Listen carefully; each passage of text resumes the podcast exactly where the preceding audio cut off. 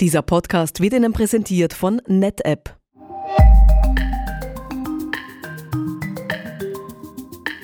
Bacher Systems, der Podcast. Wir räumen Mythen rund um das Thema HCI aus dem Weg und stellen Ihnen einige Use Cases vor. Herzlich willkommen im Newsroom von Bacher Systems bei Folge 1 dieses Podcasts. Ich bin Christine Bekonig und darf Ihnen die beiden HCI-Experten Manfred Pichelbauer und Matthias Kirschner vorstellen. Manfred arbeitet seit zehn Jahren bei Bacher Systems als Lösungsarchitekt mit Spezialisierung auf HCI. Und Matthias ist seit drei Jahren bei Bacher Systems für den Vertrieb von HCI-Lösungen zuständig. HCI scheint nach den Suchergebnissen von 10 Millionen Treffern äh, zu urteilen in aller Munde zu sein und trotzdem bemerke ich noch immer sehr viel Unwissen zu diesem Thema. Thomas Watson, der Chairman von IBM 1943, hatte die Aussage getätigt, ich denke, dass es weltweit einen Markt von fünf Computern gibt. Matthias, hast du zu diesem ambivalenten Zugang zur HCI eine Erklärung? Nun, äh, Thomas Watson hat ja damals eine echte Zukunftsprognose abgegeben. Bei ACI ist es ein bisschen anders. Hier gibt es bereits einen bestehenden Markt. Ähm, die ersten Hersteller haben schon vor elf Jahren äh, begonnen, damit Lösungen zu entwickeln, die heute sehr etabliert sind. Äh, wir haben äh, im heutigen Markt mehrere Dutzend, tausend Kunden weltweit bereits.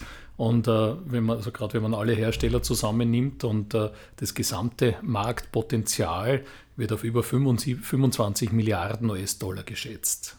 Ja, zum Stichwort Marktpotenzial. Ähm, die Analysten äh, sehen es ja genauso, dass dieser Markt Zukunftspotenzial hat.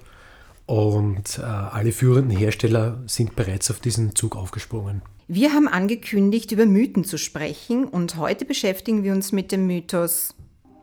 HCI ist nur für große Rechenzentren geeignet.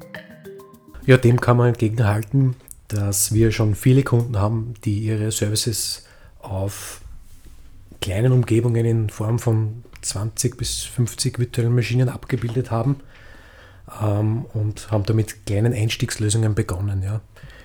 Ähm, die Kunden hat es aber auch gegeben, die dann so klein begonnen haben, aber mittlerweile auf mehrere hundert virtuelle Maschinen skaliert haben. Ja. Warum war das so?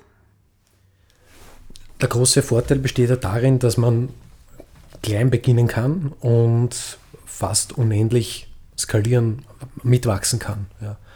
Und dadurch äh, erleichtert es überhaupt einmal den Einstieg in diese Materie, um da wirklich klein zu beginnen und aber auch kleine Use Cases abbilden zu können. Ja, einer der Vorteile von HCE liegt ja auch gerade darin, dass man äh, den administrativen Aufwand für den Systembetrieb erheblich reduziert und äh, das ist besonders für Unternehmen mit einer kleinen Betriebsmannschaft interessant.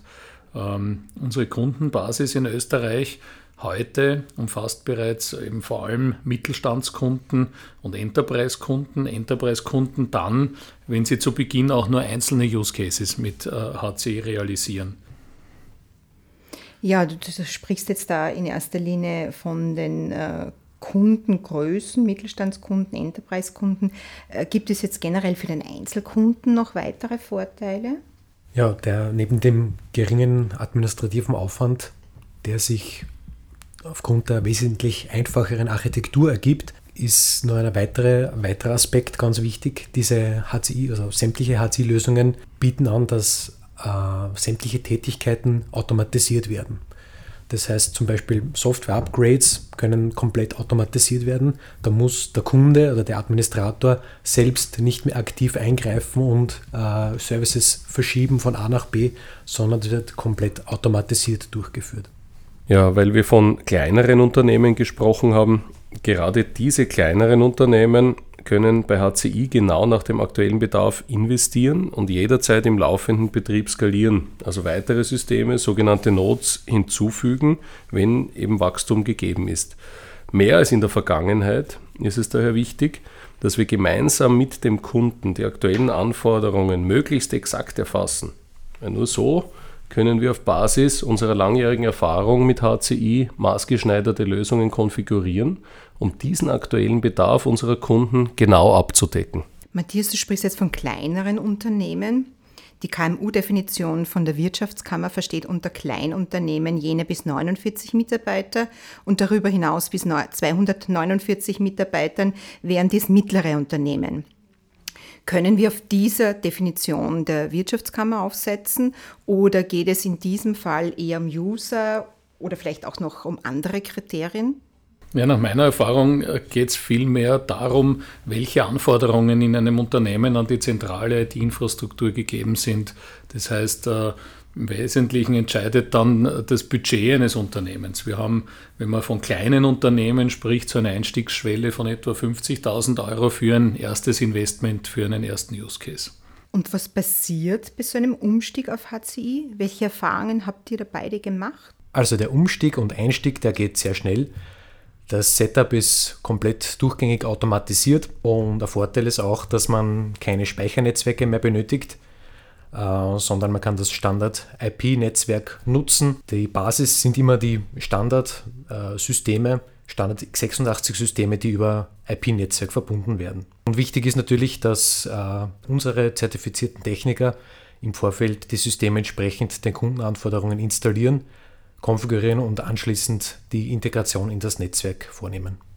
Ja, wir haben auch, auch gesehen, wenn man ein bisschen Erfahrung hat, darin, wie 3D-Architekturen implementiert werden, wo das oft wochenlange Projekte sind, bis da alles aufeinander abgestimmt ist, bis alles lauffähig ist, ähm, sehen wir bei den HCI-Projekten, dass wir eine, so eine Durchschnittsprojektzeit von einem halben Tag haben, wo die Knoten reinkommen, wo sie geimaged werden, also wo sie einmal reingeschraubt werden, dann werden zwei Stromstecker, zwei Netzwerkstecker angesteckt, die werden dann äh, im Netzwerk automatisch erkannt. Dann kommt das entsprechende Image drauf und dann können schon die ersten VMs äh, rüber gemoved werden und dann äh, kann der Betrieb beginnen und der läuft dann sozusagen, bis man es wieder abschaltet. Also auch im, im vorher angesprochenen Bereich der Skalierung oder auch wenn man Knoten, alte Knoten hinausnimmt, das passiert dort alles im laufenden Betrieb. Ein weiterer Vorteil, der Senor gibt, ist, dass sie die Anzahl der Komponenten und somit der Lieferanten und Hersteller drastisch reduziert. Das heißt, bei einer HCI-Lösung ist es ein Hersteller, den ich benötige, um eine fertige Lösung zu bauen.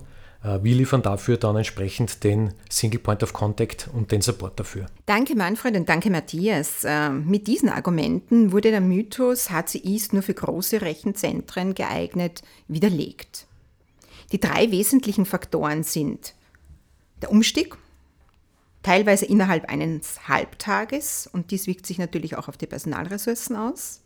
Zweitens die Planbarkeit. Unternehmen können bei HCI genau nach ihrem aktuellen Bedarf investieren und im laufenden Betrieb skalieren und der Betrieb läuft dabei permanent weiter. Und drittens reduzieren sich für die IT-Administratoren die Ansprechpartner seitens der Hersteller und das bedeutet auch wiederum eine Stonung von Personalressourcen. Das war Folge 1 mit Matthias Kirschner und Manfred Pichelbauer. In Folge 2 beschäftigen wir uns mit dem Mythos, eine HC-Plattform ist unflexibel. Christine Berkonig verabschiedet sich aus dem Newsroom von Bacher Systems und wünscht Ihnen einen schönen Tag. Abonnieren Sie den Podcast auf SoundCloud, Spotify oder iTunes oder hören Sie einfach rein unter bacher.at slash podcasts.